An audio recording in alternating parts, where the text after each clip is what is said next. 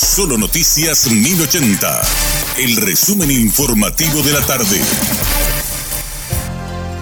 Hola, soy Richard Toñanes y este es el resumen informativo de la tarde. Charles González, hijo del presunto narcotraficante Clemencio Gringo González, fue asesinado a balazos por sicarios en pleno centro de Pedro Juan Caballero. Según informes, el hombre se enfrentó a sus atacantes y hubo persecución e intercambio de disparos.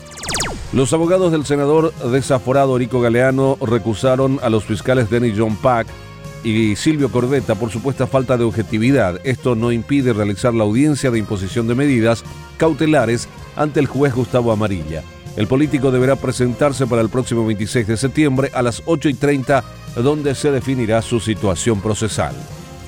Ante el reciente anuncio de que la próxima semana se reabrirá la Embajada de Paraguay en Jerusalén y la de Israel en Asunción, el grupo Hamas emitió un comunicado.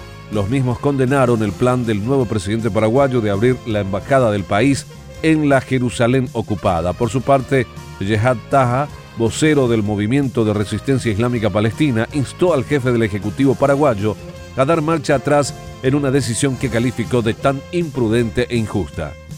Óscar Orue, titular de la Dirección Nacional de Ingresos Tributarios, fue tajante al señalar que el único camino para los comerciantes de la zona de Nanagua de Presidente Ayes es la formalización y si quieren trabajar deben adecuarse a las normas legales, advirtió. El único camino es la formalización y nosotros no vamos a ceder a los controles como ellos nos pidieron, expresó a Radio Monumental.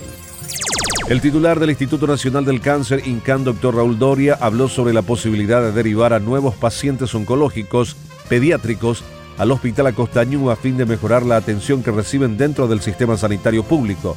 El Acostañú tiene tres bloques dedicados a dicha especialidad y podría ser una oportunidad para brindar una mejor atención a los nuevos pacientes. El galeno precisó que ya inició el diálogo, pero aclaró que no se incluirán a los pacientes que ya están en tratamiento en el INCAN y que se realizará un estudio pormenorizado para avanzar en la idea.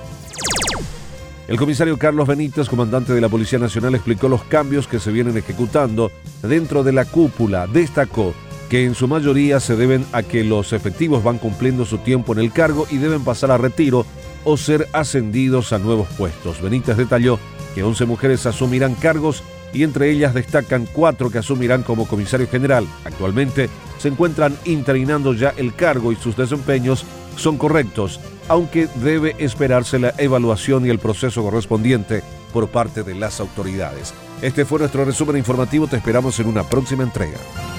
La información del día aquí, en Solo Noticias 1080.